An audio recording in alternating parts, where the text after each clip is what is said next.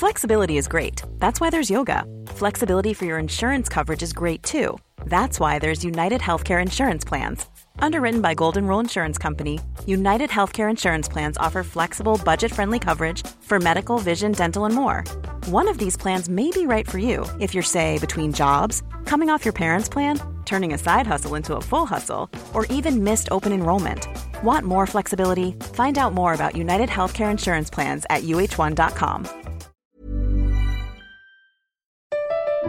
Comment contribuer à un monde de demain plus durable? La saison 2 du podcast Créateur d'impact va chercher les réponses en immersion au plus près des bénévoles, dirigeants d'associations ou bénéficiaires. Des histoires inspirantes et émouvantes sur les motivations de ces aventuriers de l'humain qui s'engagent dans la construction de la société de demain. Generali, sponsor de votre épisode La Story, vous propose de découvrir Créateur d'impact, le podcast disponible sur toutes les plateformes d'écoute.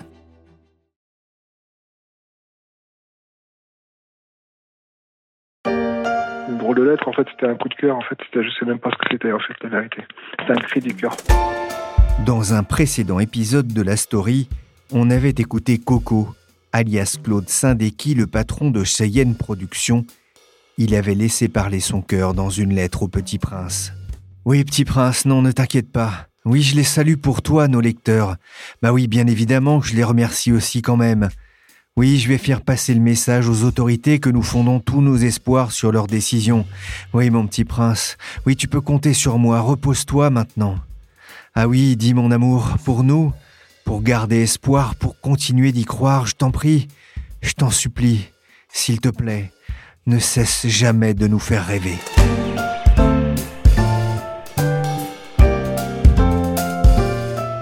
Je suis Pierrick Fay, vous écoutez La Story, le podcast d'actualité des échos, et on va continuer d'ausculter le monde du spectacle pour qu'il reste vivant.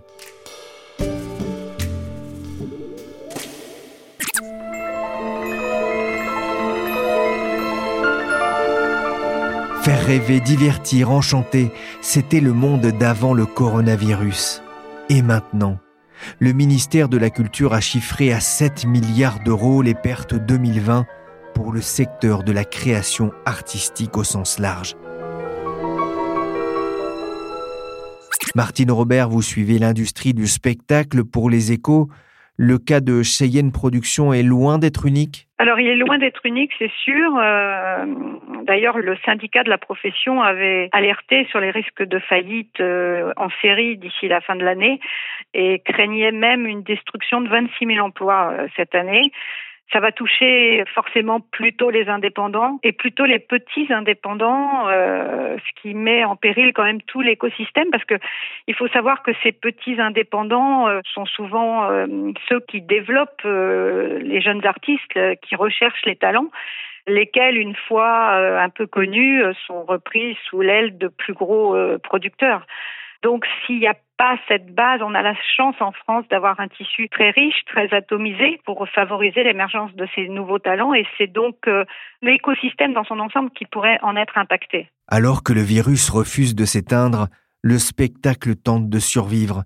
Certaines salles ont rouvert, des théâtres aussi, mais entre distanciation sociale, masques et interdiction des concerts debout, ce n'est plus tout à fait la même chose. Michel Varnet, ma complice de la story, s'est rendu le 10 septembre dernier devant le 104 dans le 19e arrondissement de Paris. Micro entouré de cellophane, elle est allée à la rencontre du public, venue assister à Run Run Run, spectacle musical d'Émilie Loiseau en hommage à Lou Reed, le chanteur du Velvet Underground, avec un mélange de chansons et de poèmes.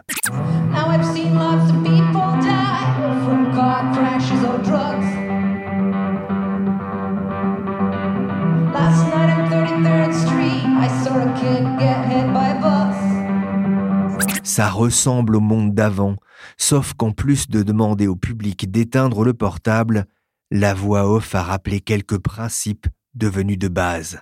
Nous rappeler également les gestes barrières qui s'imposent à nous tous, dont le port du masque pendant toute la représentation, et ce, afin que les artistes puissent jouer devant nous ce soir.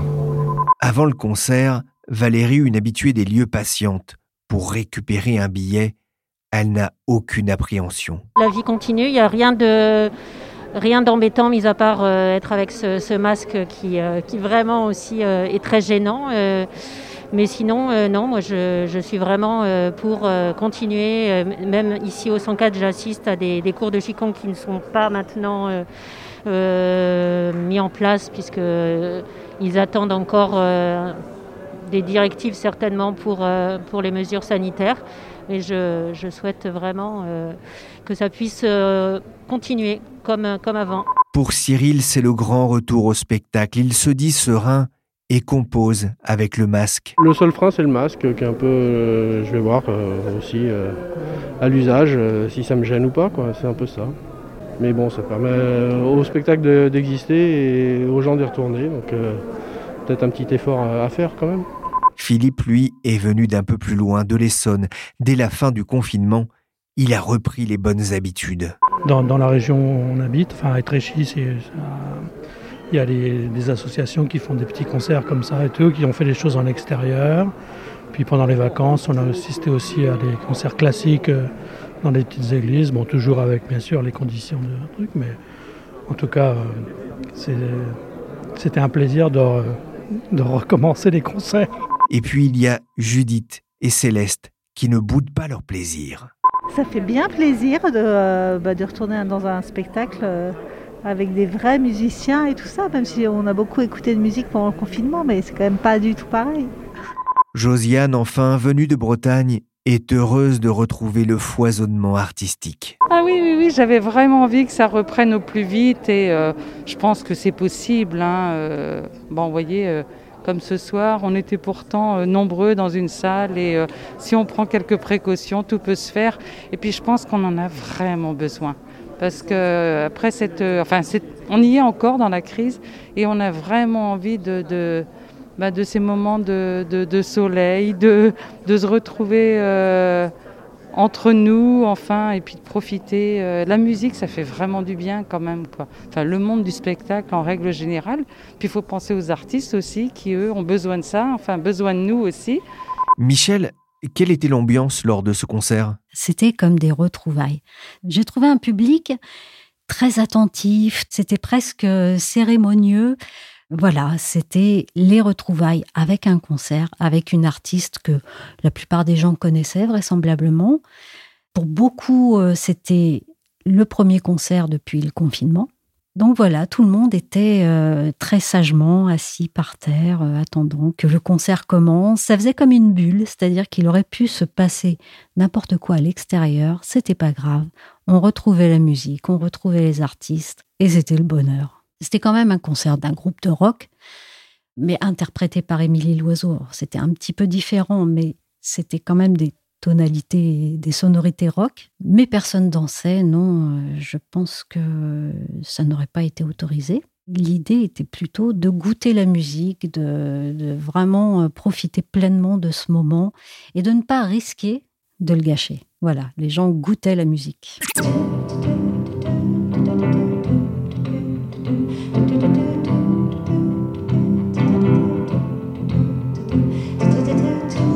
Bonjour Émilie Loiseau, nous sommes au 104, vous venez de donner un concert, le premier concert depuis le confinement. Vous vous sentez comment? Très émue, évidemment. Déjà ce spectacle me tient très fort à cœur. Chaque fois que je le joue, j'ai la gorge qui se serre et ça fait cinq ans qu'on le joue pas de manière régulière, etc. Donc là, c'est quand même... Euh, il est âgé de cinq ans, mais là, ça fait deux ans qu'on ne l'avait pas joué.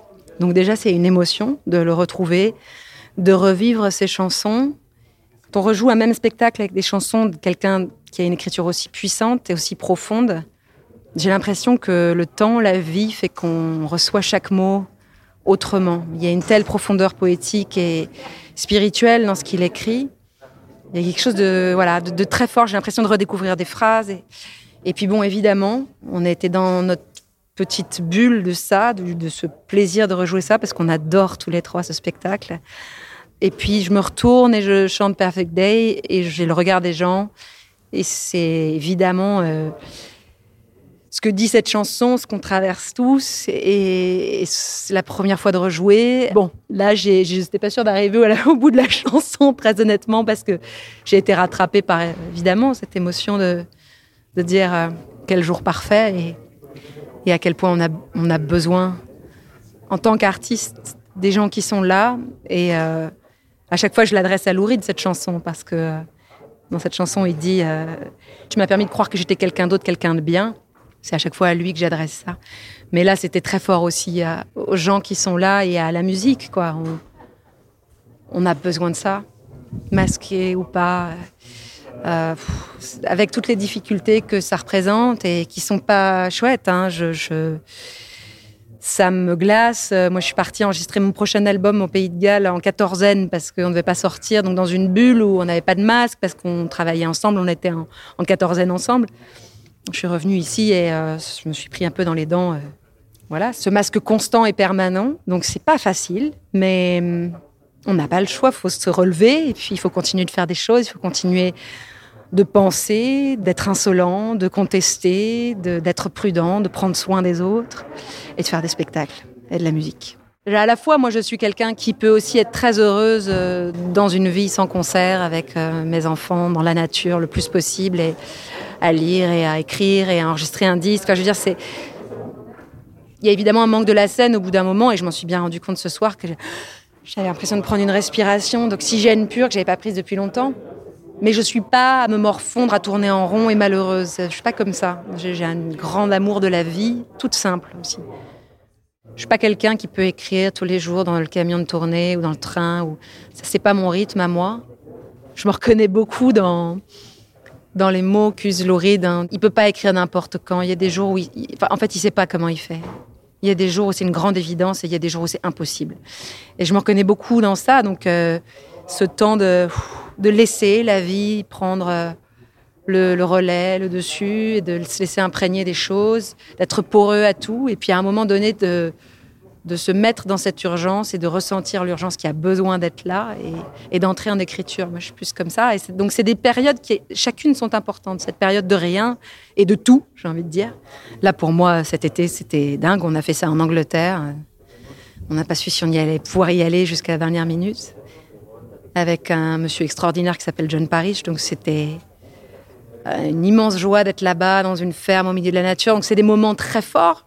Et, puis on retrouve la scène. Et c'est vrai que ces chaque étape sont indispensables. Vous avez été confronté en tant qu'artiste à beaucoup d'annulations ah, Moi j'ai cette chance. J'étais en écriture. Donc j'ai pas subi ça.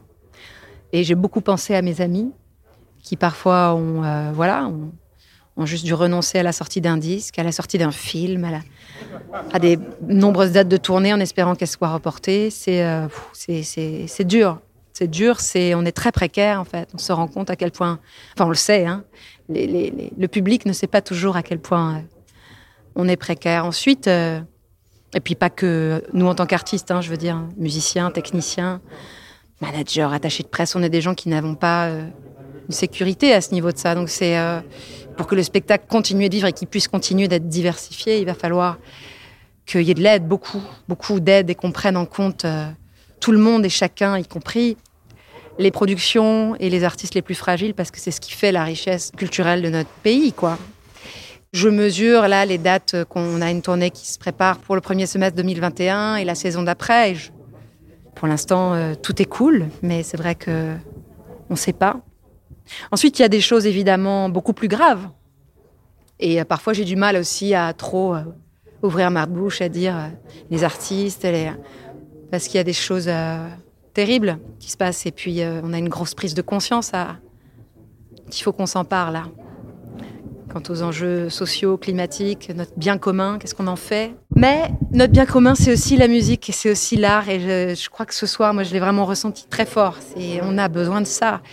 Et moi, j'avais les larmes aux yeux à la fin en voyant les gens. Et je crois qu'on était tous un peu dans le même état d'émotion de, de, se retrouver, quoi.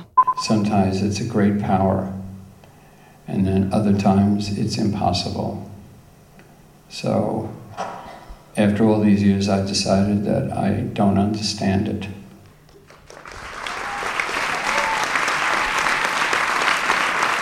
Le CD de Run Run Run, hommage à Louride, est sorti le 5 septembre. Il est disponible pour les puristes en vinyle.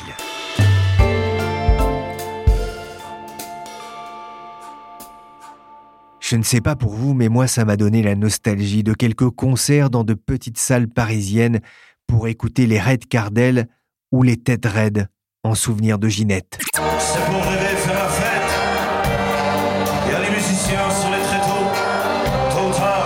S'écrouler. Et leur histoire. Leur histoire. C'est pour rêver faire la fête. Il y a des musiciens sur les tréteaux. Pour le monde du spectacle, c'était les jours heureux. Martine Robert, on en avait parlé ensemble après l'annonce du confinement. 2020 sera une annus horribilis pour euh, le spectacle vivant? Ben, On voit difficilement comment euh, il ne pourrait euh, pas en être autrement vu que la plupart sont fermés euh, depuis six mois. Euh, on a eu ces jauges 100, puis 500, puis 1000, puis 5000. Il faut comprendre que c'est très déroutant, c'est-à-dire que finalement, euh, ce que me disent les professionnels aujourd'hui, c'est que même quand la jauge autorisée remonte, il y a une espèce d'effet dissuasif euh, massif, c'est-à-dire que même les petites jauges restent impactées alors même qu'elles sont autorisées parce que le spectateur s'y perd un peu, le public amalgame, parce que de toute façon, il y a la crainte euh, du virus. Donc euh, oui, ça touche euh, finalement tous les profils de salles et, bien sûr les festivals. Alors le gouvernement a débloqué 2 milliards d'euros dans son plan de relance pour la culture. Plus de 430 millions iront au spectacle vivant. Comment est-ce que ce plan a été accueilli? Alors ce plan a été très bien accueilli parce que c'est vrai qu'il est quand même, il y met les moyens. Je pense que Roselyne Bachelot a su euh, se faire entendre auprès de Jean Castex euh, parce qu'ils sont proches en plus. Et c'est à peu près dans les clous de ce qu'ils demandaient tous. Hein. Euh, les théâtres privés voulaient 10 millions d'euros, c'est ce qu'ils ont eu. La filière musicale a eu 220 millions, c'est à peu près aussi ce qu'elle voulait. Il y a eu 200 millions pour le spectacle vivant public. Là aussi, c'est bien servi. Donc, globalement, oui, ils sont satisfaits. Après, on va rentrer maintenant dans le dur, c'est-à-dire euh, la répartition de cette manne, hein, comment on, va la ventiler. Les organisateurs euh, professionnels de référence euh, sont chargés de cette répartition, c'est-à-dire, par exemple, le Centre national de la musique pour la musique, l'association des théâtres privés pour les théâtres, et ainsi de suite. On voit déjà apparaître des tensions, par exemple, dans la filière musicale, où les gens du disque qui ont quand même perdu un petit peu, même si c'est sans rapport avec le désastre du spectacle vivant, ils aimeraient bien euh, récupérer une partie de cette manne parce que le Centre national de la musique euh, couvre toute la filière musicale, y compris euh, la musique enregistrée. Donc on voit déjà les lobbying en place, les grosses maisons de disques qui ont l'oreille en plus de Matignon et les gens du spectacle vivant qui montent à la charge en disant mais attendez, nous on est vraiment sinistrés, on a perdu la totalité de notre chiffre d'affaires, on joue pas dans la même cour, donc nous, on est vraiment prioritaire. Et c'est un peu pareil dans le dans le public, même si euh, dans le public ça va se négocier opérateur par opérateur voilà, on voit bien, euh, chacun communique aujourd'hui sur ses pertes euh, pour se faire mieux entendre du gouvernement et du ministère de la Culture là-dessus. Martine Robert, on, voit bien qu'effectivement, la, la, question de la répartition de, de ces 430 millions euh, sera importante, qu'il risque d'y avoir aussi des déçus. On peut tout de même signaler que le secteur avait déjà bénéficié avant même euh, ces annonces de, de plusieurs aides euh, d'ampleur. Hein. Oui, parce que en fait, c'est pour vous dire à quel point ils étaient satisfaits. C'est-à-dire quand on a annoncé ce plan de 2 milliards pour la culture, beaucoup étaient inquiets de savoir si dans ces 2 milliards, il y avait déjà le milliard euh, de l'année blanche des intermittents, euh, les mesures de chômage partiel, euh, les mesures de crédit d'impôt, les prêts garantis et ainsi de suite. Or non, c'est vraiment 2 milliards d'argent frais qui a été affecté à cette relance. Donc c'est quand même un effort effectivement considérable. Et en plus, par exemple, des 432 millions dont on vient de parler sur le spectacle vivant, il y a une enveloppe qui n'est même pas encore là-dedans, qui est de 100 millions, pour compenser les pertes des jauges dégradées pour les salles de théâtre, de concert ou de cinéma. C'est-à-dire, en fait, pour euh, inciter à la relance, on dit, euh, voyez, allez-y les gars, euh, même si votre jauge, avec le respect des consignes sanitaires, va n'être que de 50, 60, 70% nous, on s'engage avec cette provision à faire la compensation avec une jauge normale. Là aussi, c'est une mesure qui va être hyper compliquée à mettre en place. Je pense que le ministère de la Culture s'est lancé là-dedans sans vraiment avoir une idée des sommes que ça pouvait représenter. Je pense que les 100 millions ils vont être atteints très très très vite. Et bon, il faudra voir s'il y a nouvelle provision là-dessus, euh, comment ça va être géré. C'est au New Moon où les heureux élus qui ont assisté aux débats sonores de la Negra Bouche en sont encore restés quoi que nous avons eu l'idée d'en savoir plus sur ces gentils mauvais garçons du rock alternatif. C'est sûr, on n'est pas prêt de pogoter sur les Negra Bouche en concert.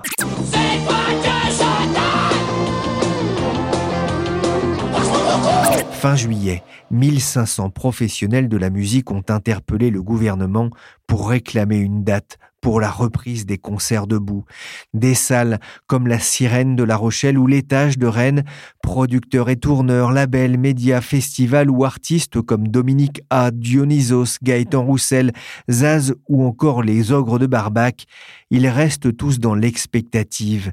Et face à l'aggravation de la crise sanitaire en France, on ne peut que s'inquiéter avec eux, Martine Les plus mal lotis, les plus menacés, euh, c'est effectivement les grandes jauges de plus de 5000 personnes qui restent interdites jusqu'au 31 octobre et les concerts debout qui sont toujours interdits. Honnêtement, euh, moi je ne vois pas quand euh, ça, ça va repartir, en tout cas pas avant, à mon avis, l'année prochaine, au moins sur les concerts debout. Parce que ce que craint le gouvernement, c'est à la fois la proximité physique, mais aussi, évidemment, plus on bouge, on danse, on, on chante même avec le masque, etc. Voilà, et c'est beaucoup plus dangereux que en restant bien tranquillement assis euh, pour regarder un, opéra, euh, pour écouter euh, un concert classique. Vous voyez, c'est pas la même attitude. Donc c'est vrai que les musiques actuelles sont les plus pénalisées parce que c'est elles qui sont sur ces grandes jauges. Et là, honnêtement, de toute façon, ça sera très long pour faire repartir la, la machine. Les tournées internationales qui remplissent ces jauges-là sont toutes à l'arrêt. Il faut savoir que beaucoup sont organisés par Live Nation. Live Nation, euh, en France, elle est protégée sous cloche comme toutes les autres entreprises du spectacle par toutes les mesures gouvernementales. Mais aux États-Unis, le siège de Live Nation, 80% du personnel a été licencié. C'est vraiment euh, la paralysie.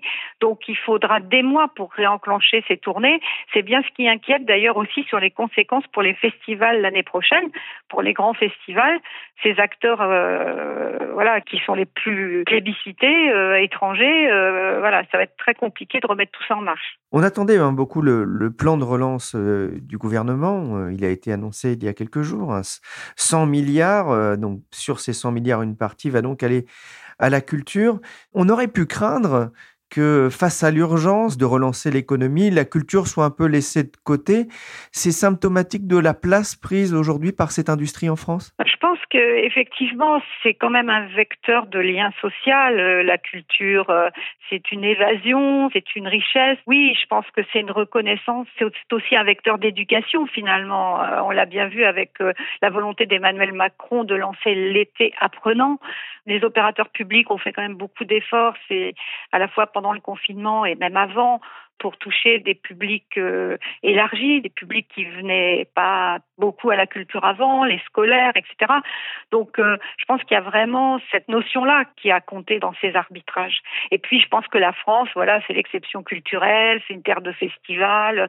Enfin, ça fait vraiment partie aussi de notre ADN. Et justement, pendant l'été, les organisateurs de spectacles ont dû se montrer inventifs, j'imagine. Alors, on a eu euh, des festivals annulés qui ont essayé de vivre effectivement sur Internet avec des propositions parfois euh, vraiment étonnantes. Moi, j'ai beaucoup aimé ce qu'a fait Will of Green, une espèce de carte interactive où l'internaute pouvait retrouver finalement euh, tous ces lieux où, il déambulait dans le festival euh, habituellement, le food corner le lieu de conférence débat, euh, les scènes, euh, il y avait même un carré VIP, etc. J'ai trouvé que c'était très novateur. Après, ben, vous avez eu par exemple Rock en qui lui a a essayé de vraiment faire quand même du présentiel. Et pour ça l'a financé finalement grâce à France Télévisions en demandant euh, à France Télévisions de retransmettre le concert ainsi que France Inter d'ailleurs. Et du coup euh, ça a permis à un millier de spectateurs d'avoir quand même un mini festival rock en scène diffusé en prime time sur France 2 voilà, on a on a eu des modèles comme ça.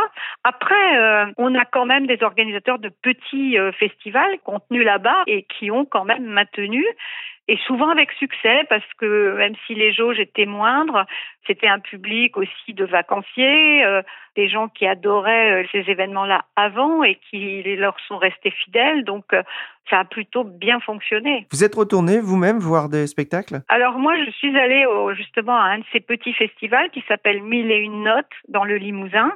Il n'y avait absolument aucune inquiétude sanitaire. C'était en plein air, euh, avec un large espacement entre les sièges.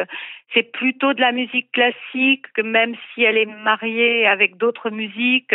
Vous aviez par exemple la chanteuse de Moriarty qui interprétait Schubert avec un ensemble classique. Mais tout ça fonctionnait bien. On aurait pu accueillir plus de monde encore. Hein, ils n'ont pas été au bout de la jauge, mais je pense qu'ils étaient vraiment très contents de le faire. Avait beaucoup d'émotions qui passaient euh, entre les artistes et le public parce que il y avait cette communion retrouvée, euh, voilà, qui était très sensible. Merci Martine Robert, journaliste aux Échos. Merci à ma complice Michel Varnet qui a passé une bonne soirée au 104. Et merci Émilie Loiseau pour cette émotion le temps d'une soirée.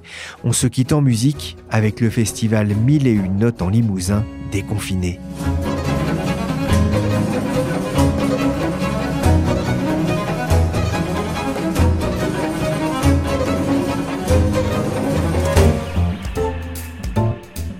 La story, le podcast d'actualité des échos, s'est terminé pour aujourd'hui. L'émission a été réalisée par Willy Gann, chargé de production et d'édition Michel Varnet. Vous pouvez suivre la story sur toutes les applications de téléchargement et de streaming de podcasts. N'hésitez pas à vous abonner et à nous donner 5 étoiles si cette émission vous a plu. Pour l'information en temps réel, rendez-vous sur leséchos.fr.